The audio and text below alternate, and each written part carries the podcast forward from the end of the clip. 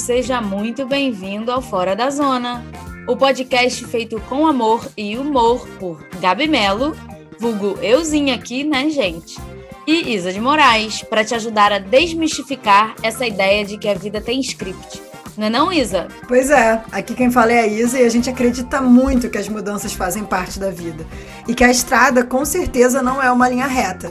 Mas são nessas curvas que a gente descobre a graça que tem na vida, né, Gabi? Pois é. Vem cá. Respira. Ouve esse episódio. Porque a premissa aqui é trazer convidados para compartilharem seus processos de mudança e nos mostrarem como lidaram com as situações, boas e ruins. Pois é, a gente tem que aprender a normalizar o desconforto, explorar os caminhos diferentes que a vida pode ter. Então, Vem com a gente, vem.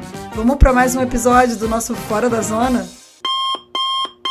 Tudo que falaremos aqui pode mudar com o tempo. Afinal, o Fora da Zona é justamente sobre os processos de mudança. Portanto, não considere nossos relatos como uma verdade absoluta. De acordo com a definição do Dicionário de Língua Portuguesa Michaelis, responsável é aquele que assume ou tem responsabilidade, aquele que responde pelos próprios atos ou de outros, aquele que tem de dar contas dos seus próprios atos públicos, ou aquele que é culpado por qualquer falta. Maduro. Diz-se do fruto ou produto vegetal, que está a ponto para ser colhido e consumido, amadurecido, sazonado. Que já não é moço, que tem idade avançada, adulto, velho, totalmente formado e desenvolvido, relativo à ação ou dito prudente, resultado de muita ponderação e reflexão, em estado de produzir o efeito ou resultado que se esperava. Depois dessa introdução, eu venho apresentar o nosso convidado de hoje, que é o nosso querido Eric Lourenço. O Eric é nosso amigo em comum da época da escola e foi o primeiro corajoso que topou gravar o episódio desse podcast com a gente. Ele é carioca de Realengo, libriano, de 33 anos, solteiro, hein, galera? Flamenguista, fã de Mário Sérgio Cortella e sambista de carteirinha. Tão sambista que escolheu morar do lado do Clube Renascença, no Rio de Janeiro. Como ele mesmo se define, a risada é alta, o sorriso é largo e o abraço é com a alma. Ele vem com toda a sua sabedoria, trabalhada no bar do bode cheiroso, né, minha gente? compartilhar como ele lidou com tantas responsabilidades que surgiram desde cedo na vida dele. Com as experiências de vida que ele passou e que vamos explorar aqui, sem dúvida ele tem visões sobre responsabilidade e maturidade, digamos, interessantes para compartilhar com a gente. E ainda tem mais. Alguém que usa a frase de um cara que eu não sei nem falar o nome, que chama Winston Churchill. Winston Churchill. Eu conheço ele, eu só não sei falar o nome. na bio do Instagram e que diz que aqueles que nunca mudam de ideia, nunca mudam nada, com certeza conecta aí muito com a ideia de explorar o desconforto aqui do nosso podcast. Então, por isso, o Eric é o nosso convidado super especial de hoje. Bora começar? E aí, Eric, como é que você está se sentindo sendo o nosso super convidado, super especial? é, a ser o primeiro entrevistado desse nosso podcast maravilhoso, que eu tenho certeza que todo mundo vai gostar de ouvir, que você vai gostar de participar. É, boa noite, bom dia, boa tarde, boa noite para os ouvintes do podcast. É, eu fiquei emotivo. Eu sou um cara sensível no sentido de energia e sensibilidade, vocês me conhecem. E foi muito louco escutar a Isabelle falando de mim e você falando de mim, realmente me deixou emocionado no sentido de, tipo, se fosse mentira, não estariam falando, né? Vocês não, não abraçariam as coisas que eu falo se não fossem verdade. Mas é, meu nome é Eric, como vocês bem disseram, falaram. Obrigado. Com K. é. Não, esse com K não sei se está muito legal ser reforçado atualmente, mas é, é, é Eric é. com Gata é, pode parecer. E, e olha que Eric também já participou de reality é, show, né? Tem ah, verdade, aí, né? verdade, verdade. Dos convocados da Coca-Cola. Uma experiência única na minha vida. Bom, obrigado. É, fiquei muito surpreso pelo convite. Quando falaram sobre questões de maturidade e responsabilidade, eu realmente, assim, não tive dúvida se participaria ou não, eu, eu iria mesmo com medo, eu iria. mesmo sem saber se tenho essa maturidade ou essa responsabilidade, eu vim e, e é muito louco, porque as nossas qualidades, às vezes, a gente não vê, né? Nossos defeitos, realmente, a gente não vê direito, mas nossas qualidades... é, e vocês me acharem uma pessoa madura e responsável, eu sei que eu sou, mas eu acho que para comentar alguma coisa assim. Obrigado, obrigado. Vamos ver que bicho vai dar nisso. A ideia nossa, assim, inicial, né, foi trazer uma, uma vertente, assim, da visão de responsabilidade e maturidade, justamente para a gente tentar entender se de fato existia uma maturidade aí no momento de muita responsabilidade, né? Porque a gente tem uma trajetória parecida aí, acho que eu, você, Isabelle, de talvez ter tido alguma responsabilidade quando muito jovem, mas enfim, a gente queria trazer esse olhar aí para cima desse tema, entendeu? Por isso que a gente pensou em você, especialmente assim, para o podcast, porque eu acho que a gente compartilha desse desse início de vida assim, com muita responsabilidade, sabe? Quando muito jovem. E a gente queria explorar isso um pouquinho mais, né? É, e quando eu vi você lavando morango, Eric, congelando. Caraca, dono de casa, né? Perfeito. Eu falei, putz, Maria, se isso não é maturidade, o que, que é maturidade, né? Tu, tu ir na feira, lavar o morango, congelar em porções. Caraca, isso é lindo. Vamos voltar. A gente se conhece de onde? A gente conhece da escola, né? Do, do, do Cefetec. Essa escola proporcionou a gente, a gente é, ter uma profissão já saindo do ensino médio. Era a época de ouro dos concursos da Petrobras, né? Sim. E todos nós, eu, Gabi e Eric, passamos para diferentes cargos, né, para diferentes setores da Petrobras. É, assim, praticamente, que a gente saiu da, da, da escola, né? Então, muito jovens. Uma coisa importante e... também a você falar, ser falado, né?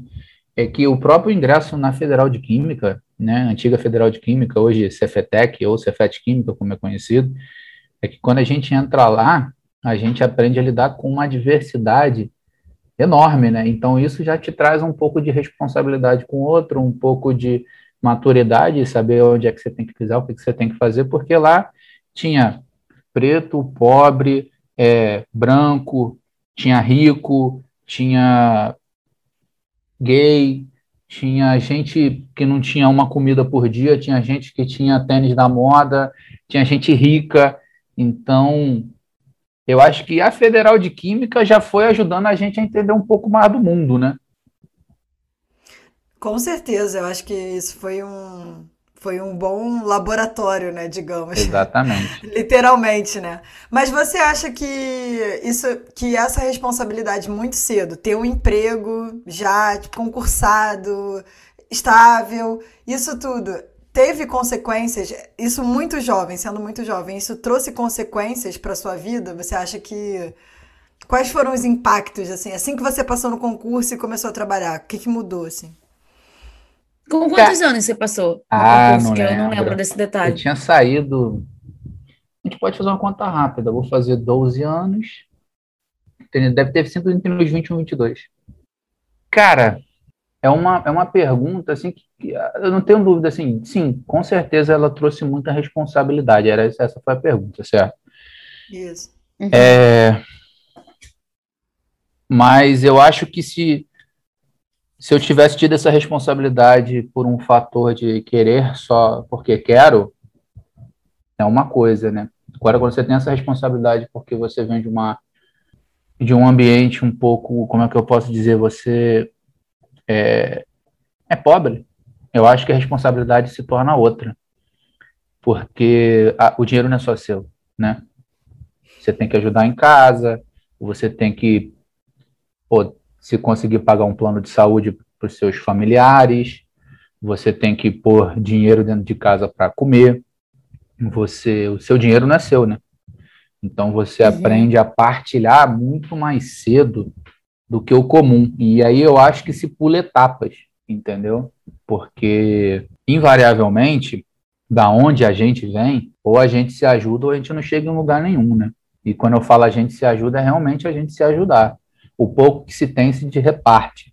O método que a gente foi criado, né? Não falo nem só eu, não, e nem estou falando de mim, estou falando de uma forma geral no Brasil das coisas que eu conheci do meu pô, micro nicho, né? Que o Brasil é gigante, mas é, é muito aquilo, né? Do filho ou da filha que sai de casa, que tem que ajudar em casa, que tem que ajudar a mãe, que vai levar o pai e a mãe para sempre nas costas, que o pai e a mãe não sabem ser pai e mãe, e o filho tem que ser pai e mãe dos pais. Eu acho que é, do ambiente que a gente veio, do ambiente pobre, isso, isso é muito aflorado, entendeu? Uhum. Eu acho que. Mas, mas você. Essa consciência que você tem hoje, né? Essa visão. Você. Dez anos de psicólogo. É uma coisa. Eu vou pular a etapa aqui e eu vou direto para a pergunta da 10 anos de psicóloga, porque é. eu achei que conectou e que você já ia entrar nesse assunto.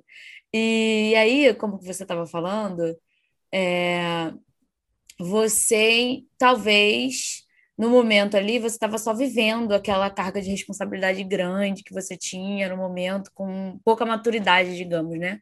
Mas você talvez não enxergasse naquele momento que isso estava acontecendo. E você começou a falar, né? Ah, 10 anos de psicóloga. Então, você acha que foi esse o caminho que você teve para se investigar, para conseguir entender que talvez você tivesse com muita responsabilidade naquele momento e que talvez não tivesse a maturidade necessária para aquilo? Como que, que foi esse processo, assim, de clarear essas ideias para você?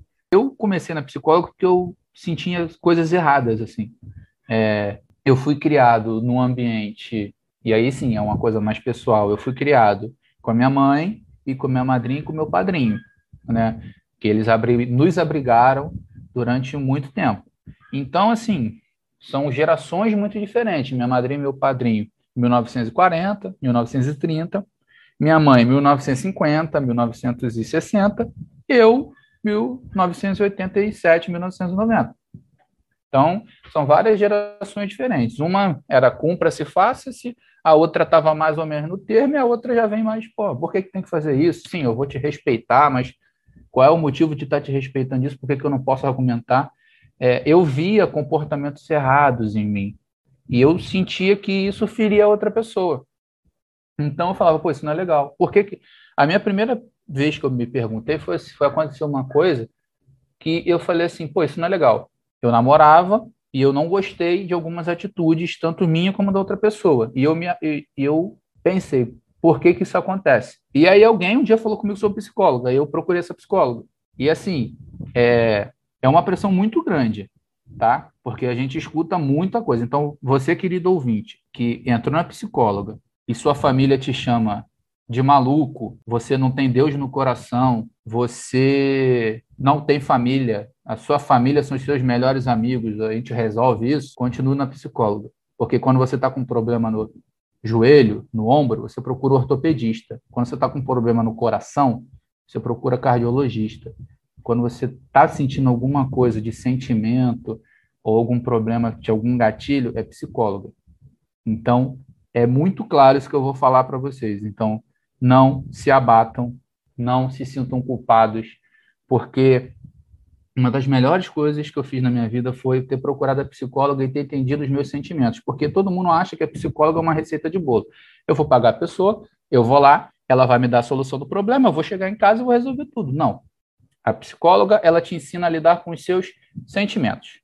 E quem lidar com os seus sentimentos é você. E assim, Culpa é um sentimento, raiva é um sentimento, amor é um sentimento, paixão é um outro sentimento. Então, ela vai te ensinar a lidar com isso. Ela não vai te ensinar a lidar com sua mãe, ela não vai te ensinar é, a lidar com seu pai, ela vai te ensinar a lidar com seu sentimento. E o que, que você vai fazer com aquele sentimento, aí é você. Então, você, você sozinho conseguiu identificar essa necessidade da psicóloga? Tipo assim, você observando os seus comportamentos?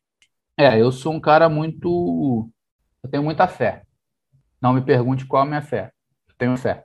Então, de repente, foi um anjo que soprou, foi um amigo de luz que soprou no meu ouvido. Eu não ando sozinho, uhum. acho que ninguém anda. Mas respeito quem não acredita também. Porque geralmente as pessoas que não acreditam, elas são melhores até de quem está dentro da igreja. Isso é uma percepção minha, tá? Isso não é uma regra, tá? Isso é muito claro para mim. Eu sofri uma grande pressão por ir a psicóloga, entendeu? Porque eles não os que os, os que nos amam, eles amam a gente do jeito que eles foram ensinados. E eu despertei pelo momento de eu queria amar uma pessoa do jeito que eu achava correto. E às vezes o jeito que nos é ensinado não é correto. Veja bem, existia um comercial há muito tempo atrás que era um comercial de, um, é, de uma criança indo dar um soco na cara da mãe. É, uma criança chutando a mãe. E era assim: era o pai que fazia isso, era que dava o um soco na mãe, era o pai que chutava. Ou seja, a gente é uma esponja desde sempre.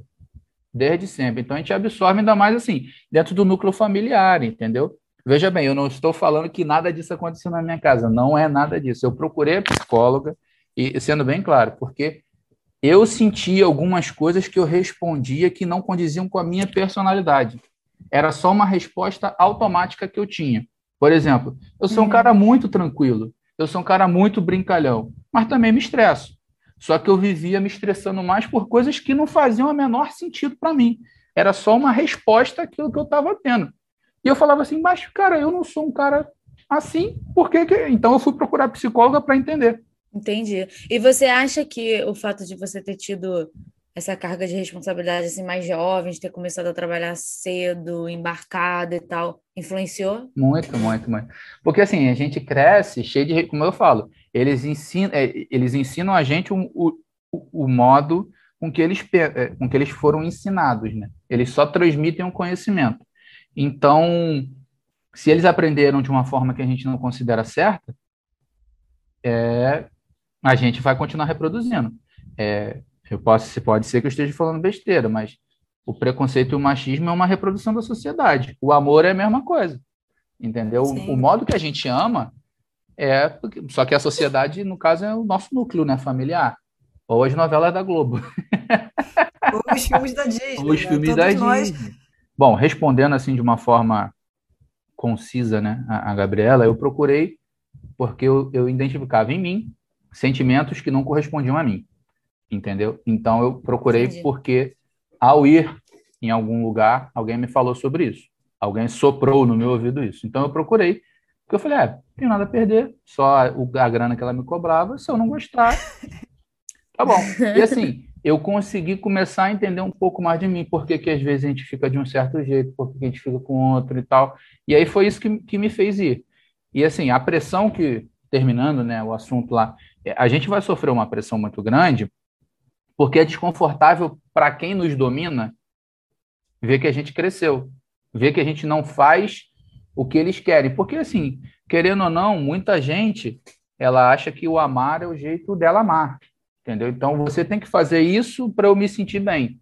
E assim, não estou falando que as pessoas que fazem isso são egoístas ou tal, às vezes elas simplesmente não estão entendendo o que estão fazendo, elas só estão reproduzindo um padrão, entendeu? É como aquele filme do Chaplin, que o cara fica lá só, ele só tira a caixa de um lugar, bota no outro, ele tira a caixa de um lugar, então elas fazem isso. Então, o, o despertar é nosso. E a gente mostra para elas, ó, é assim. Ah, mas eu não gosto. Não, tô, tudo bem. Tá bom. Eu vou continuar te amando, você vai continuar me amando. Talvez eu não corresponda ao jeito que você acha que seja o melhor para você, mas dentro do meu limite eu vou fazer o que eu posso. Entendeu? Porque senão isso fica desgastante. Entendeu? Isso em qualquer Entendi. relacionamento. Seja pai, de mãe, de, de marido, namorado, esposa. Procurei. E assim, nesse caminho, quando você vai mudando, algumas pessoas permanecem ao seu lado. Algumas te acompanham, falam, pô, Eric mudou, foi para melhor, vou para psicóloga também. Preciso saber o que está acontecendo dentro de mim. E outras pessoas te deixam. Mas assim, super normal. É, a gente sente falta dessas pessoas que deixou, depois a gente aprende a conviver com a falta e depois a gente esquece. Entendeu? Porque a gente que vem de um, de, um, de um ambiente um pouco mais fechado, um ambiente onde a gente deseja e tem que fazer tudo que, que, se, que as outras pessoas desejam, as outras pessoas às vezes esquecem que a gente também pode querer coisas diferentes. É, você estava explicando aí alguma questão relacionada a. A gente está no automático em alguns momentos, né? Quase e... sempre. E... quase sempre, é. E o que eu queria perguntar é um pouco relacionado a isso, assim, é se, se as escolhas que você fez, você fez porque você queria Tipo assim, as escolhas de ter ido trabalhar muito jovem, de ter é, se responsabilizado talvez pela tua família e, sei lá, de ter tomado para você a responsabilidade de gerenciar a casa e tal. Foi uma coisa sua, suas escolhas, era seu sonho ir trabalhar na Petrobras muito jovem, embarcado, ou foi necessidade e foram inputs que você recebeu, entendeu? Na minha vida, tipo, eu percebi depois de algum tempo que eu comecei a culpar as pessoas pelos caminhos que eu estava tomando, assim, sabe? Tipo, ah, eu tô aqui num trabalho que eu não gosto e tal. Eu já falei um pouquinho, né, num episódio aí anterior sobre minha trajetória profissional. E aí eu falei, ah, mas eu tô aqui porque me encaminharam para cá, porque a referência que eu recebi era essa e tal. Mas depois eu percebi que, cara, eu que fiz a escolha, né? Então, era uma coisa, era vinha de um lado meio infantil isso, esse pensamento que eu tinha. Eu me vi fazendo uma coisa que não era legal. Aí eu queria entender do teu lado como que foi isso para você. Tá, para começar a responder, eu vou querer que a nossa saudosa Isabelle ela leia a definição de não é maturidade, não. Como é que foi? Maturidade foi você, Gabi. A outra foi. É... Responsabilidade. Responsabilidade. Re... Lê pra gente a definição de responsabilidade, por favor. Vamos lá. Responsável. Aquele que assume ou tem responsabilidade. É meio óbvio essa, né? Aquele que responde pelos atos próprios ou de outros. Aquele que tem de dar contas dos seus atos públicos ou aquele que é culpado por qualquer falta. Então, olha só que engraçado, né? Ele fala sobre é, responsável por atos próprios ou de outros. Ou de outros. Só que ou esse de ou outros. de outros eu não encaro como alguém me pressionando a fazer algo. E é o que acontece. Então, assim, eu, eu nunca culpei ninguém, Gabriela, pela trajetória que eu tomei, tá? É, obviamente, me revoltei. Quando eu falava assim, pô, mas eu tô fazendo isso não é para mim, tô fazendo isso para tal pessoa. Mas e eu? Onde é que eu fico nisso tudo? Cara, é muito difícil. Uhum. É muito difícil. Eu, não, eu assim, é, eu tinha uma vontade muito grande de, de fazer bacharel na UF. Ser professor, tocar meu barco. Nunca me arrependi uhum. da, da, decisão de ter ido para a UERJ fazer engenharia química. Entendeu? Que é o que eu tinha para trabalhar. Eu precisava ajudar em casa. Filho de faxineira, tinha que ajudar em casa. Tinha que ajudar a minha mãe com alguma coisa. Entendeu? Nem que seja deixar de dar trabalho para minha mãe, que foi o que aconteceu. Deixei de dar muito trabalho para minha mãe. Como eu ganhava meu dinheiro, o dinheiro dela foi para ela. Entendeu? E claro, ajudei com o que foi possível. Com o que eu consegui e depois com que, com o passar do tempo, com o que eu achei que era necessário que eu conseguia. Entendeu? Porque no começo, a gente acaba ajudando mais do que a gente pode. Porque tem muito aquilo, né? Fiz tudo isso por você, você só chegou em tal lugar por causa de mim. A gente escuta essas coisas, só que é, a gente, com o tempo, a gente vai crescendo e vai amadurecendo. Então, a minha busca, a psicóloga me ajudou muito nisso. Quer dizer, uhum. eu ir à psicóloga, não vou nem falar a psicóloga, que parece que ela falou alguma coisa, né? Mas ir à psicóloga me ajudou muito isso. Entendeu? Foi uma coisa Entendi. muito boa. E sim, sem dúvida nenhuma, foi uma pressão muito grande, como eu te disse. Tinha que ajudar em casa de alguma forma. Não necessariamente pegar meu dinheiro e dar para minha mãe comprar comida, mas só da minha mãe não gastar dinheiro comigo, só de eu pagar meu plano de saúde, só de eu poder ir para o ERG e voltar com o dinheiro da passagem que eu poderia pagar trabalhando, sem ter que pedir a ela, já foi um alívio. Isso já foi uma ajuda enorme para ela entendeu? Então uhum. eu senti sim uma certa pressão de procurar trabalho e eu queria o meu espaço. Eu não queria mais ficar ali onde eu estava. E não tem nada a ver com ah, era ruim, era bom. Não, eu queria o meu espaço.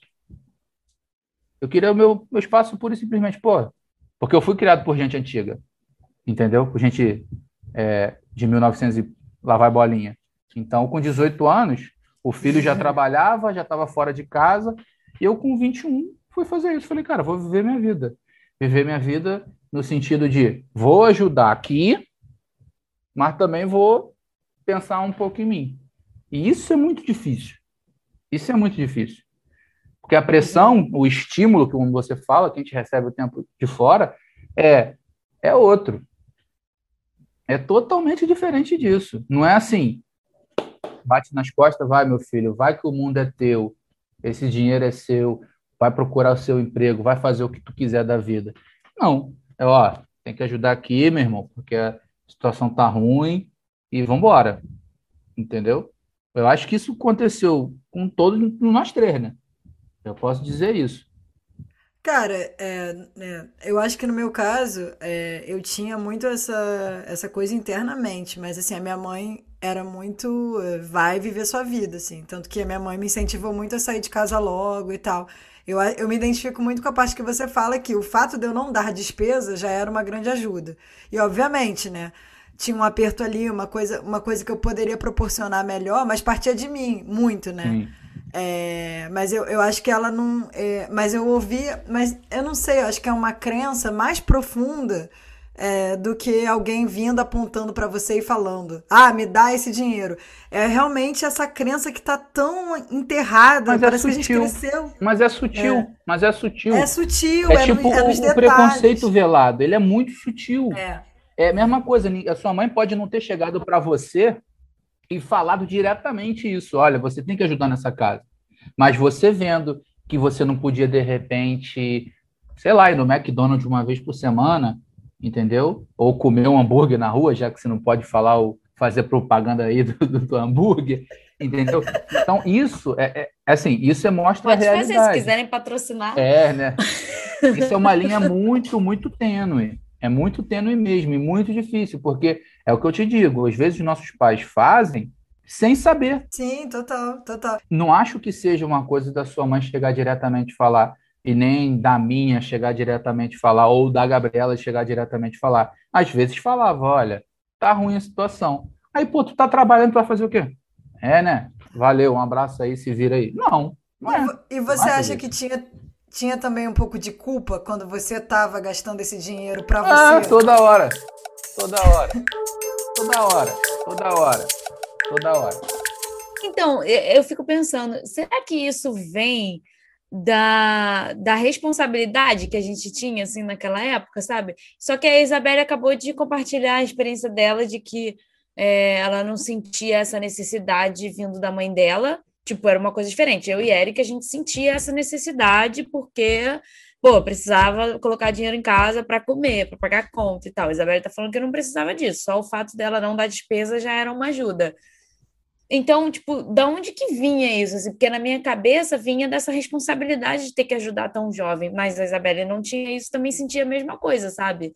Então, talvez venha um modelo de hierarquia da árvore genealógica, assim, né? De que o filho toma conta do pai, talvez, quando que no contrário, na verdade, tinha que ser o contrário. Ah, o meu pensamento é o seguinte, assim, conhecendo a história um pouco da, da, da Isa, é, ela tinha a mãe dela que trabalhava, ela tinha o pai dela que trabalhava, e os pais dela tinham condições financeiras, eu não falo classe média, mas tinha uma condição financeira razoável já as nossas mães, a gente vê muito sacrifício. Sua mãe tinha que vender coisa, a Gabi tinha, às vezes, alguns problemas é, financeiros de, com, com o pai. E, e Às a... vezes, sempre. É, não, então, eu não queria falar porque para não expor você, mas então tinha esse problema financeiro e, e no meu caso eu vi a minha mãe chegar em casa com dor. Com dor, porque fazer faxina a galera é meio, é meio escrota, entendeu? Tem gente que é muito maneira, mas tem gente que, ah, não, tem que arrastar esse sofá, porque senão não vou te pagar. Pô, sofá grandão, minha mãe, porra, 1,55m. Vai falar o quê pro cara? Precisando do dinheiro. Não, não vou arrastar. Entendeu? Então, assim, é, a gente via e a gente, como eu falei lá no começo, a sensi nossa sensibilidade, né? É, e quando eu falo sensibilidade, uma coisa assim desmistificar, ah, a pessoa é sensível, é chorona, não. Sensibilidade é de sentir. Sentir o ambiente onde uhum. se está. Vai sentir, muitas vezes, a energia do ambiente. Várias vezes, quem nunca precisou tomar um banho de mar ou de cachoeira, porque foi num lugar e, pô, energia pesada, ou chegou aquela pessoa que reclama pra caramba e tal, tu, porra, tu já bate aquela, tu já vai ficando amuado, enfim. A gente sente isso. Então, a gente, nós dois, Gabi, a gente via isso, então a gente queria ajudar. Só que aí entra um uhum. conflito muito grande, porque é uma coisa muito sutil. Porque nenhum deles chegaram em nenhum momento e falou assim: não, minha filha, isso aí é normal da vida, mas quando você tiver a sua, siga e vá embora. Não foi assim. Não, não. Então, é. quando teve, quando teve, foi, pô, obrigado, tem que ajudar mesmo. Valeu aí. É, é muito Ter mais que sua isso. obrigação. Muito interessante. E, e só uma coisa, um parêntese aqui, porque você, você falou, ah, sua mãe, sua mãe talvez não tenha te falado isso. Mas quando você falou a fala da sua mãe, empregada doméstica, que chegava em casa, a minha avó era empregada doméstica. E a minha mãe, assim que ela começou a trabalhar, ela pagava a minha avó a diária dela pra ela não ir trabalhar, tu ela ver. ficar em casa. Pra Porque ela falava, eu não podia ver a minha mãe chegando em casa com dor, é, se, se sacrificando. Então, assim, essa, essa foi o que eu ouvi desde criança, né? É, Aí eu te pergunto, minha- tu vendo isso da tua mãe, vai fazer o quê? Eu duvido que tu ia sair Exatamente. de casa. Eu duvido. Eu É, falar, não, me aperto não aqui e te ajudo aqui. Por quê? Entra naquela É porque que eu falei lá no a começo. gente tem um sentimento de gratidão, né, pelos Então, pais. até a assim. gente entender o que é gratidão, porque gratidão a gente se expressa de várias formas. E tem gente que quer, É. quer gratidão da seguinte forma: é dinheiro. Cada um deseja gratidão de uma forma. Para mim, às vezes é uma conversa, é um abraço, mas tem gente que é assim, pô, te criei para isso, cara. Você tem que ajudar dentro de casa. E a pessoa não está errada. Pode não estar certa, eu não estou falando que é é isso mesmo. Mas a gente, como mais esclarecido, eu não vou nem falar estudado, porque eu vou fazer uma vírgula aqui que é muito importante. É sobre uma vez eu estava sentado com a minha mãe, é, tomando café da tarde, que é uma das coisas que eu mais gosto de fazer com ela, comendo um bolinho, tomando um cafezinho pretinho, né?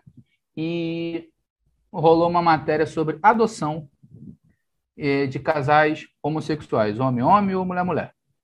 Estava eu sentado, fazendo faculdade, já fazia o R, já estava quase no fim, sentado.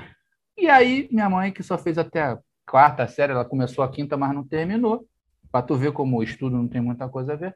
Ela, falei, pô, mãe, às vezes eu fico assim, pensando sobre essa questão de adoção é, de, de, de crianças para casais homossexuais. É, Eu nunca estudei sobre isso. Minha mãe, do alto da quarta série e dos 50 anos que ela tinha à época, falou: Meu filho, tanta gente querendo dar amor e tanta criança precisando receber, eu vou impedir isso. Depois desse dia, Maneiro. a minha opinião sobre adoção é: tem que adotar para ontem, É. para tu ver. Por isso que eu falei. E veio de uma pessoa não estudada, né? Exato, é o que eu tô falando. É quando eu, eu fiz muita questão de falar, né? A questão que a gente é mais estudado, a gente é mais esclarecido. A minha mãe é esclarecida É. sobre esse ponto. Exatamente. Entendeu? E cada ponto, né? É um ponto. Então, assim, esse foi acho que eu quis fazer, que eu quis fazer, desculpa. Porque, cara, é difícil. É muito difícil a gente saber porque. é, e assim, o limite também, quem dá é a gente. E a gente não tem ainda maturidade, porque ela jogar uma responsabilidade no nosso colo, mas a gente não tem a maturidade de entender, não, isso é meu, isso é seu. Mas eu quero que o teu seja meu. Eu falei, tu tem que querer se eu deixar. Se eu não deixar, é isso. Mas isso é extremamente difícil, cara. Tu não sabe ainda o limite, a ideia de limite, tu não se conhece, Tu não né? se conhece Tá e é trabalho da culpa. Porque É. aí tu começa a se culpar. Porra, minha mãe se sacrificou, chegava em casa todo dia dolorida. Porra, eu sou um belo de um filho da puta que eu não tô dando mais dinheiro pra ela.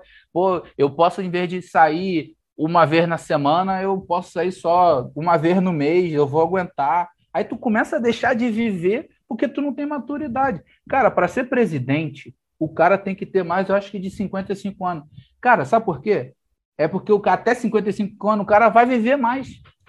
Pô, mas o cara é um gênio. O, ele tem 30 anos e, porra, fez, acabou com a fome na África. Beleza. Com 55 anos. Porque assim, ele, até o 30 ele é um gênio e viveu. Mas tem coisa nesses próximos 25 anos que ele vai aprender a lidar com o outro. Porque política é um jogo que você tem que ceder, que você tem que estar tá apto a, a, a, a bater o pé, você tem que ter experiência para saber o limite do outro. E só a idade. É o que eu falo assim, hoje em dia, eu com 33, eu sou muito mais calma. Então, vamos pro Conecta que tá samba para conhecer jogo rápido, perguntas curtas e grossas para a pessoa responder sem pensar. Eric, você é uma pessoa um pouco de droga ou um pouco de salada? Equilíbrio é tudo, né, gente? um pouquinho de salada e um pouquinho de E droga eu acho meio pesado, né? Mas assim. De gin, de gin, de gin, de, gin, de um vinho, de, de, cerveja. Das drogas Entendi. legalizadas, digamos assim. Balada Netflix. Porra, isso é uma parada que depende do meu dia. Tem dia que eu tô Netflix e tem dia que eu tô balada. Realmente eu sou um cara que, que só ajusto vela. Eu, o vento tá soprando, eu ajusto. Se eu não quiser, eu baixo a vela e fico esperando mudar pro vento onde eu quero ir. É, drama ou ficção, Érico? Porra, se for uma pessoa fazendo drama, muito longe de mim. Eu prefiro muito ficção. Pô, odeio drama, gente. Pelo amor de Deus. Drama não dá pra mim, não. Praia ou piscina? Pô, ia manjar. Praia. E que divo do pop é você? Pode ser uma diva do pop, uma diva Pode do samba, diva, diva do samba. Divo? Que, que, que, Nossa, que diva é você? Gente, eu vivo no meio de samba. Tem Zeca Pagodinho, Jorge Aragão, Juninho Tibaldi, Diogo um, Nogueira. Um, Pô, um, eu não tenho disso um. não, filho. A gente aqui é humildão. A gente só vive bem cantando. Com... Zeca Pagodinho. Pô. Você tá... Você... Você deixa a vida me levar, a vida leva eu. Não, direto é o que eu tô te falando. Eu ajusto vela dessa. É, ajusta, ajusta vela. É, é, é meio complicado falar qual divo que é, né? Você acha que maturidade vem com o tempo, Pô, então? Muita coisa. Assim, é, a maturidade, é, eu, eu, sou muito da, da, da opinião, é, eu, eu, escuto muita gente falar assim, não, mas aí eu vejo a pessoa vivendo isso, eu já tive como maturidade. Porra nenhuma. Porra nenhuma. Cara, você só fica maduro com o tempo, porque você vê os outros, obviamente, mas você ganha aquela experiência quando você sente. Caraca, que, que, lindo! Fala, que sentir. lindo! É, é, sentir aquela dor da perda, é sentir aquele amor. E não é só coisa ruim, não. A experiência não é só coisa ruim, não. Quem bebe na fonte do amor tem medo de amar de novo, porque quando termina, dói. Morrer é uma merda, mas renascer é maravilhoso. A morte de um grande amor é uma merda. Mas renascer para o outro é maravilhoso. Mas para tu renascer, você tem que querer se curar, maluco. Se tu não. A, a, a, a, o processo da cura faz parte do eu querer. E a maturidade então, vem nesse. É. Então, a, a, a, maturidade vem com o tempo e com a experiência? Ou... Você acha que os dois. Isso, a pessoa tem que passar por aquilo? Ou você acha que é uma questão de idade mesmo, de tempo, de igual vinho, vai envelhecendo, vai ganhando maturidade? Não, quando, é, quando você vai ganhando maturidade, você sabe qual a guerra que tu entra. É muito simples. Eu vou dar um exemplo muito, muito simples aqui. Quando a gente é novo, a gente quer mudar o mundo. A gente não arruma nem nosso quarto. A gente quer mudar o mundo. O que eu canso de ver gente conversar comigo, mais nova. Ah, não, que eu quero fazer expedição lá na África, eu quero ajudar, eu quero não sei o quê. Eu, hoje em dia, eu fico quieto. Quando eu tenho mais intimidade, eu falo. Eu, quando, eu, quando, quando eu tenho mais intimidade com a pessoa, eu falo, pô, por que tu já, passou, já pensou em passar ali no centro da cidade e ajudar a galera que mora ali na calçada? Aí a pessoa fica assim, nossa. Eu falei, é, cara, tu quer conquistar o outro lado do mundo, maluco. Mas, pô, tem gente aqui morrendo de fome. A monja Coen fala isso. Então, assim, é, por que, que eu tô te dizendo isso? Porque novo, a gente novo, a gente quer mudar o mundo. E isso é bom. Isso oxigena. Mas a gente vai ficando velho, a gente já vai entendendo qual briga que a gente vai vencer, qual briga que eu posso entrar para de repente cair, qual briga que não vale a pena. E você acha que isso acontece por quê? Só pelo fato de ter ficado mais velho ou pelo fato de ter passado por experiências que vieram com o tempo? É só a idade, é tipo não, neurológico. Não, não, Meu então. cérebro amadureceu e eu enxerguei. Não, não. A experiência de você. Você precisa viver certas experiências para abrir sua mente e você ter mais maturidade. Não necessariamente você precisa ter todas as experiências para ter todas as maturidades. Por exemplo, é... deixa eu pensar num exemplo aqui que, tipo, não necessariamente eu preciso ter várias experiências no amor para ter maturidade em todos os amor... amores. Não sei se tem nesse plural, mas eu preciso viver algumas coisas que a partir daquelas ali vão me dar bagagem até para eu escolher outras, entendeu? Então, assim, a idade traz a maturidade, eu acho que a idade traz a calma, diminui a ansiedade e traz também um pouco da maturidade. Por que, que traz um pouco da maturidade? Porque aí tu lê mais, tu conversa com outras pessoas que já passaram por alguns outros assuntos entendeu? Mas a pessoa que diz que observa muito e é muito madura por observar muitos outros, eu não tenho nem opinião, mas eu não concordo muito com isso. É o famoso Pô, vai na é academia, que... vê o povo malhar e fica forte. Vou ficar forte, é. Mas assim, é, o... é, eu passo, é, supomos assim, eu vejo todo dia um cara levantar um muro. Eu vou falar que eu sou maduro para levantar um muro? Não sou, cara. É parte da prática, você tem que praticar aquilo. Não necessariamente você precisa praticar tudo. Se você. É, é como eu posso falar, levando assim para o relacionamento, né? O relacionamento interpessoal. Por exemplo, o nosso relacionamento. É, eu sei que vocês já viveram algumas coisas que eu não vivi. Então, quando vocês me contam, eu já consigo ouvir, entendeu? Porque eu já estou um pouco mais maduro. Mas não necessariamente eu, ouvindo uma história que a Gabriela ou a Isabelle tiveram, não necessariamente eu não vou fazer, eu, eu não necessariamente eu tenho que seguir o que elas seguiram para não me ferrar. Porque assim, aí começa a entrar num assunto que, tipo, são pessoas diferentes, lidam com derrotas diferentes, lidam com vitórias de forma diferente. Então, assim, para responder a pergunta, eu acho que a experiência traz a maturidade. Tá? Uhum. Você viver alguma coisa pode te trazer maturidade, porque tem gente que é cabeça dura, vai fazer até parar. Não, mas eu vou fazer assim porque cara, vai continuar dando com burro na água e é isso aí, entendeu? É, a experiência traz a maturidade se você tiver uma certa reflexão do que as coisas estão acontecendo. E o uhum. tempo te traz a calma. O tempo ele traz a calma para você fazer escolhas melhores, com base nas suas experiências. Mas não necessariamente você precisa ter todas as experiências para fazer boas escolhas. Entendeu? Arrasou, arrasou. Entendi. Arrasou. arrasou. Entendeu mesmo ou ficou confuso? Entendi. Eu vou usar esse gancho que a gente está falando de experiência para falar, para voltar a falar de experiência de trabalho, né? Eu, eu comecei na Transpetro com 19 anos, trabalhando numa área industrial, gás, enfim, área operacional, é, sala de controle, aquela pressão ah, que delícia. toda. Pô, onde faz acontece, Jesus.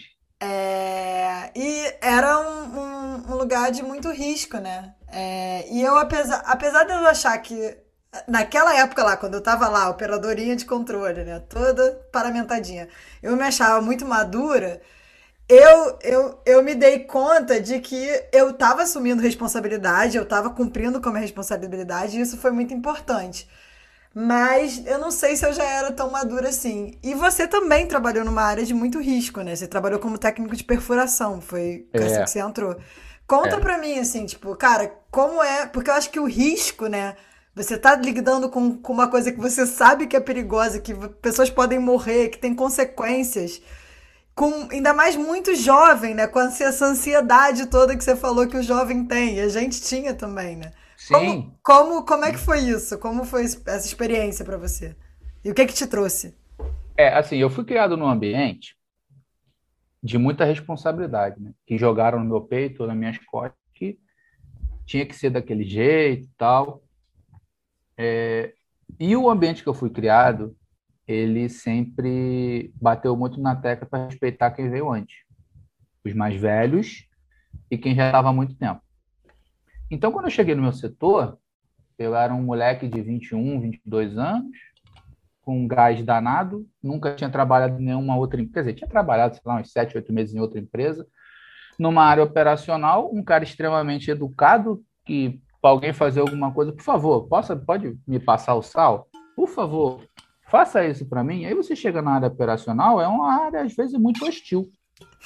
Entendeu? Onde o por favor não funciona de porra nenhuma entendeu? É, e às vezes, é, é, assim, eu aprendi, por exemplo, eu sem barba, rejuvenesço uns 10 anos aí. Então, eu já ia com a cara muito de moleque, então você. É, eu ia fazer uma certa operação, e quando eu falo operação, não é uma operação cirúrgica, para todo mundo entender, é uma operação de descida de revestimento, cimentação de um poço, que é uma parte estrutural, antes para depois vir um maquinário de, de bombas e tirar o petróleo, é, onde tipo a maioria era mais velha que eu.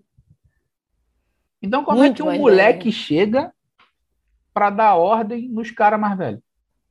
E você estava numa posição de dar ordem, né? É...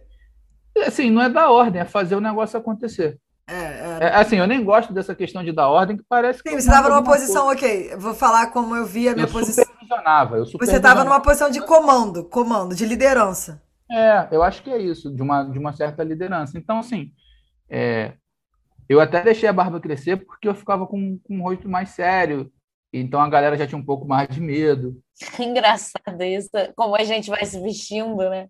Eu lembro quando eu casei, eu achava o máximo, porque eu usava aliança, e eu sentia que aquilo me dava mais poder, sabe? Tipo, as pessoas me respeitavam mais porque eu tava com uma aliança no dedo, que eu sempre tive essa cara rosada de bebê. É, mas isso é uma realidade. Por quê? Porque se você vê, a maioria das pessoas que disputam cargo governamentais ou, ou presidenciais são casadas. É. Isso, isso, assim, isso é feito proposital. Dá uma certa credibilidade, Dá uma credibilidade. passa uma certa seriedade. Voltando para a questão do, do, embarque. Então, assim, eu comecei é, a ter que coordenar, digamos assim, uma equipe onde a cada embarque eu não conhecia ninguém, eram equipes diferentes, não, é? porque eu, eu ia, às vezes, mais de uma plataforma para poder descer, e, descer o revestimento e cimentar. Então, eu tinha que ter um certo jogo de cintura para conversar com os caras e os caras executarem da melhor forma possível. E eu sempre brincava com todo mundo que eu falava assim, gente, tá todo mundo no mesmo barco. Tá todo mundo literalmente no mesmo barco. Eu sempre falava assim, é, porque existe uma coisa muito chata, sabe? Porque é, é 14 por 14, né? Ou 14 por 21, dependendo da empresa. E aí, nego acha que a gente está fazendo é, cruzeiro. Ah, tá 14 dias lá. Meu irmão, tá 14 dias trabalhando uma porra, trabalhando direto, às vezes dormindo três horas por noite. Aí quando eu desembarcava, ah, essa vida mole aí, ó. Ah, meu irmão, vai lá. Aí eu brincava assim: se essa casa pegar fogo, o que, que tu faz? Eu corro. Eu falei, beleza, eu tô a 300 km da qual? Vou voltar nadando? Só para o cara já começar a ter ideia da pressão que é trabalhar numa bomba relógio. Ah, tem uma pancada de gatilho. Tem uma pancada de gatilho. Tem equipe? Tem. Tem equipe. Tem, pô, um, dois, três é, negócio para fazer lá. Tem, tem, tem, tem. Mas se isso tudo der errado e se tudo passar, isso aqui vai pelo lá, meu irmão. Então eu sempre falava com a galera, toda, toda vez que eu começava algum trabalho, era eu quero que vocês voltem para casa do mesmo jeito que vocês chegaram. Então eu pegava num ponto é, crucial para a galera que está embarcado, a família. Os filhos, a mulher. Apelo Nossa, emocional. Não, é, então, eu, é, então, eu acho que é, eu, eu tinha uma certa maturidade com 22, 23 eu anos. Eu também acho por que isso é conta, é maturidade. Porque eu olhava Nossa, o pessoal. E por que, que eu, eu falo isso? Porque eu, eu, a sensibilidade que eu digo é a leitura do ambiente. Ser sensível é ler o ambiente. Tá? Isso. Então, quando eu via um operador falando com a mulher assim, ai, momozinho, que saudadezinha, eu vou voltar. Eu já entendia que para ele era importante voltar, porque ele tinha saudade da mulher. Eu já entendia é. para outro operador quando ele falava assim: Ô, Joana, Igor tá bem? Ah, Igor tá bem. Tirou quanto? Ah, tirou tanto. Deixa eu falar com o moleque aí. Porra, meu filhão, isso aí, tirou 9,5, gostei, não sei o que, não sei o que lá. Já entendia que para aquele cara. O filho era importante. Era importante. Eu, mas eu não direcionava isso, entendeu? E, pessoal, você tem que voltar para o Igor. Eu não falava isso. A minha leitura do ambiente era: as pessoas estão lá porque eles queriam uma oportunidade de emprego, queriam ganhar um pouco melhor, porque tem periculosidade, insalubridade, confinamento, enfim, tinha isso tudo que isso aumenta um pouquinho mais o salário, e eles expunham a vida deles para um prol do outro, seja a família, seja a mulher. Eu falei, bom, então a minha leitura nessa época, eu falava, bom, gente, se isso aqui explodir, ninguém volta para lugar nenhum. Então, primeiro, vamos fazer de uma forma que todo mundo volte para casa. Segundo, se você fizer bem, você pode ganhar uma promoção. E aí eu já mexia com dinheiro também. Não que eu daria uma promoção pro cara. Óbvio que eu não quero dar uma blefando, promoção. Blefando. Não, não é blefando, é simples. Pessoas que trabalham bem tendem a evoluir dentro do trabalho. E se não for dentro da mesma empresa, ele vai para outra empresa, porque ele vai fazendo o nome dele.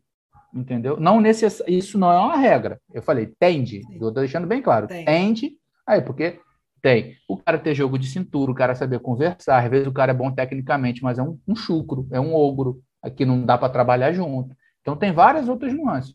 Então eu falava, pô, rapaziada, é isso.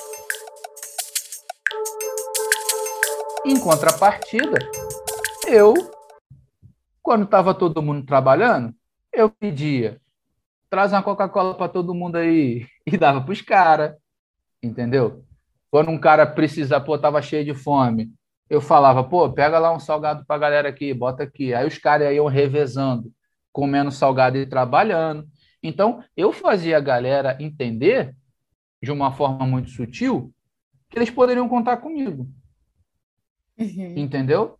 Mas que eles também teriam que entender que a qualquer momento eu poderia arguir eles, e eles teriam que ter argumentos técnicos. Então, assim, eu sempre falava isso com, com a galera. Eu falei, você que mexe só com a chave hidráulica, que era um dos equipamentos que a gente usava para descer o revestimento, você sabe disso aí muito mais do que eu. Mas eu tenho um cérebro e penso, não tenta me enganar. Então eles já ficavam assim, não, tudo bem. Então, toda vez que dava algum problema, eu me unia a eles para resolver. Eu nunca me unia a eles para falar, eu quero que vocês façam desse jeito. Eu chegava assim, ô João das Coves, o que, que você acha que é isso aí? Aí eu acho, Eric, que a Roldana, que está lá dentro, quebrou. Falei, por que, que você acha isso? Ah, por causa disso, disso e disso. Quantas vezes você já viu isso acontecer? Pô, Eric, isso aí é uma coisa que acontece direto. Então eu argumentava com ele no sentido de resolver o problema. Uhum. Entendeu? Então, acho assim, claramente você tinha uma responsabilidade gigantesca ali. Né? Muito, né? tinha muito. Assim, eu levava para. Eu, eu fazia ele entender que eu sabia perguntar, que ele não ia me enrolar, e ele respondendo as perguntas, ele entendia que ele sabia. Então eu criava uma paridade com o cara, da onde ele não é maior do que eu e nem eu sou maior que ele. Se eu precisasse fazer uma dar alguma ordem, alguma coisa, que eu nunca precisei, graças a Deus, seria feita. Mas eu não gosto de, é, de, de, algo imposto. Eu quero o cara perto de mim. Quero que o cara entenda o que eu quero para ele fazer, muitas vezes até por mim. Não, vou fazer isso como já aconteceu. Ó, fiz, Eric, porque eu sei que tu gosta dessa parada desse jeito aí.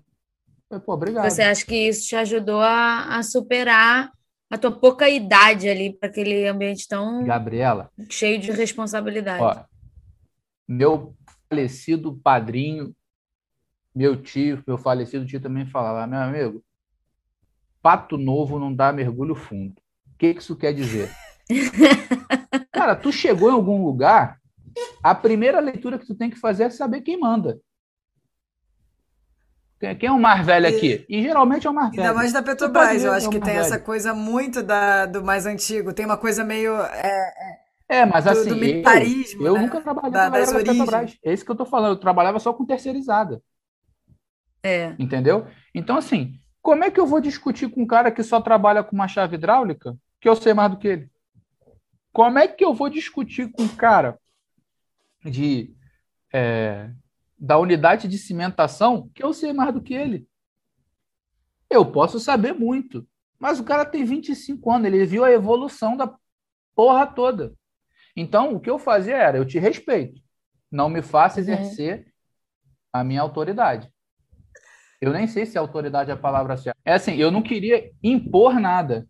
Eu nunca quis impor nada. Porque, cara, quando tu impõe, você cria uma barreira gigante com a pessoa. E assim, eu sempre falei isso.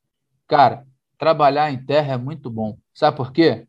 Se eu mandar alguém para merda hoje, eu volto para casa deito, eu vou para um bar, bebo uma cerveja. No outro dia, eu já até olho para a cara da pessoa, menos atravessado. Embarcado, meu irmão. Eu vou encontrar o cara no refeitório, eu vou encontrar o cara na sala de estar, vou encontrar com o cara no corredor, eu vou encontrar com a pessoa em tudo quanto é lugar. Eu não vou desolhar dele. Aí tu imagina, aí o negócio que já tá ruim, até o final do 14 dia, um está querendo dar uma marretada no outro, Então, assim, eu tinha essa leitura, eu preciso ter um bom ambiente. Não necessariamente os caras vão me ter na mão, porque eu sabia arguir os caras. Eu tentava ler a pessoa para encaixar as coisas. E me trouxe muita maturidade trabalhar durante, eu acho que uns sete, oito anos, porque, assim, todo embarque era uma equipe diferente. Às vezes, dentro do mesmo embarque, eram pessoas diferentes. E, assim, cara, lidar com pessoa, tem, gente, tem hora que. Eu lembro muito de um memezinho que é Deus indo apertar o reset do mundo, ou então um meteoro caindo aqui, porque é muito difícil. É muito difícil. Nossa, eu tô, eu tô realmente. Eu não tinha, eu não sabia desses detalhes. Assim. Nossa, Isabelle, porra, muita coisa. Eu não sabia que era uma equipe, porque assim, eu, eu tinha o turno, eu acho que em, em sete anos. Eu mudei duas vezes de turma, obviamente, uma mudança ali ou outra e tal. E, cara, eu lembro que mudar uma vez de turma me exigiu, caraca, meu Deus do céu. Não, me exigiu muita adaptação, né? Então, Enfim, a equipe não era minha. É isso. Eu era... Mudava de turma a cada embarque. É aí que tá. O pior reside ainda nisso, porque a equipe não era minha. Eles não tinham é, que dever absolutamente, ou falando de outra forma, porra nenhuma, nada a mim. Absolutamente nada. Porque era assim, eu embarcava, aí tinha a, o pessoal da chave hidráulica, cinco pessoas, para revezar 12 e 12 e um supervisor. Então, dois, dois em 12 horas, outros dois em 12 horas, um supervisor supervisionando a equipe deles. Duas pessoas para cimentação, para a unidade de cimentação. Mais umas quatro pessoas que ficavam num turno, depois mais quatro pessoas que ficavam em outro turno, que eram da sonda. Ou seja, mal ou bem, já chegamos aí próximo de umas 15 pessoas, onde eu tinha que chegar a conversar com eles e eu não mandava em nenhum deles.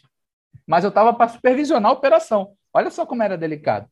Eu estava para falar o que estava certo o que estava errado, mas nenhum era subordinado meu. Então eu tinha que entender isso, passar confiança para eles que eu entendia da minha operação, porque da minha operação realmente eu entendia mais do que eles, do combo geral, né? A visão geral mas das, dos detalhes, das nuances das coisas, eram eles que entendiam. Então, isso era um jogo de troca. Então, desde os meus 21, 22 anos, eu já vim entendendo isso. Que eles tinham que me respeitar, bem como eu respeitar eles, e, e a gente tinha que fazer o melhor. Então, eu fui ganhando muita maturidade. Eu tive amigo que teve vitiligo emocional, tive dois amigos que tiveram vitiligo emocional. Teve gente que pediu para hora de barca, teve gente que foi ficando careca com o tempo. Teve gente que foi tomando remédio de tarja preta, que é uma pressão muito grande, cara. Porque qualquer coisa na sonda ou explode ou você perde muito dinheiro. Entendeu? Qualquer meia hora parada é, é bastante dinheiro que você perde. Então você vai parar em uma hora. E na hora que está mexendo com dinheiro, é todo mundo aponta para o outro. Então eu nunca queria isso. Ou vai todo mundo ganhar, ou vai todo mundo perder. Nem quem perder vai ganhar, nem quem vai ganhar vai perder. Vai todo mundo perder, é. já dizia Dilmãe.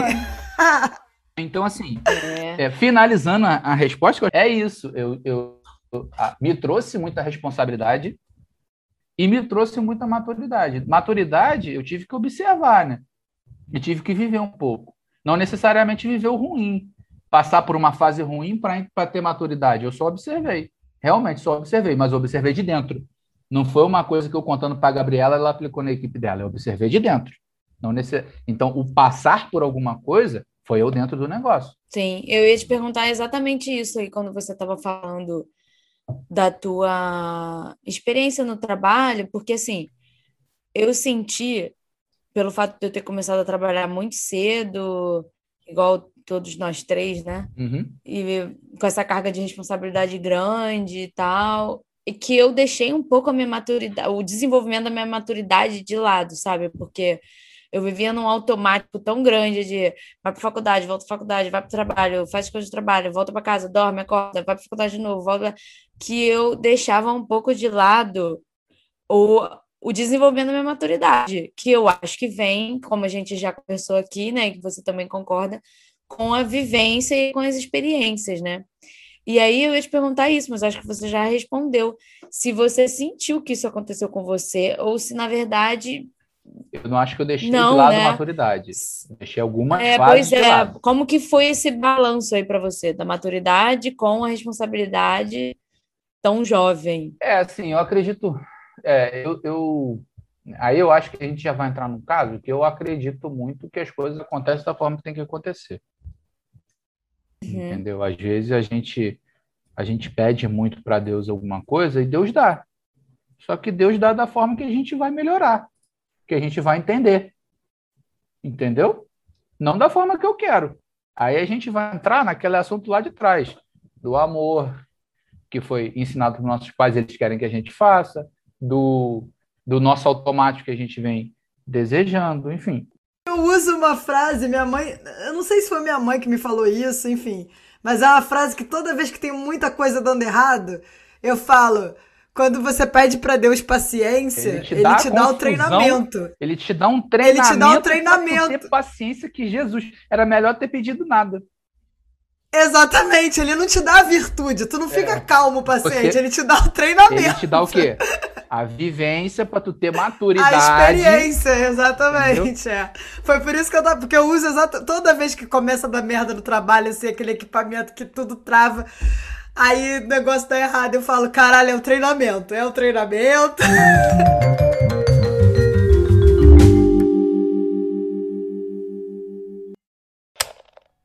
Oi, oi, meu povo, tudo bom por aí com vocês? Olha, tô passando só pra dar um recado rápido. Esse episódio aqui, quando a gente tava gravando, o papo rendeu tanto que ele ficou gigantesco. Então a gente resolveu dividir ele em dois. E aí, o próximo episódio vai ser continuação desse último aqui. Vocês acabaram de ouvir, beleza? E esse foi mais um episódio do Fora da Zona. E se você gostou, passa pro amiguinho, passa pra amiguinha, pra mãe, pro pai, pro irmão, pro marido, pra esposa, pro namorado, namorada, pro crush, enfim, espalha pra geral. Isso! Não estamos aqui roubando nem matando. A gente só quer mesmo é compartilhar apoio nesse mundo que já está totalmente de pernas pro ar, né? E compartilha também pelo WhatsApp, pelo Instagram, pelos stories, vai fundo. A ideia também é comentar. Comenta, fala o que você achou. Cada episódio vai ter um post e a gente quer que esse espaço vire uma grande conversa para além da gente, com os amigos, com os amigos dos amigos. A gente quer discutir, debater e aprender. Exatamente. Quer dizer, talvez a Isabelle responda aos comentários. Eu sou meio esquisita com as redes sociais, mas tá beleza, vai ter um post e você vai poder comentar. Eu vou adorar ler os comentários, mas tá maneiro. É, só tem uma coisa que eu lembrei. É, se você tem uma história gostosa de da gente conversar a respeito dela, de sair da zona de conforto e quer contribuir com a gente para construir mais conteúdo sincero aqui nesse espaço, entre em contato com a gente lá pelo arroba fora da zona pode. Isso.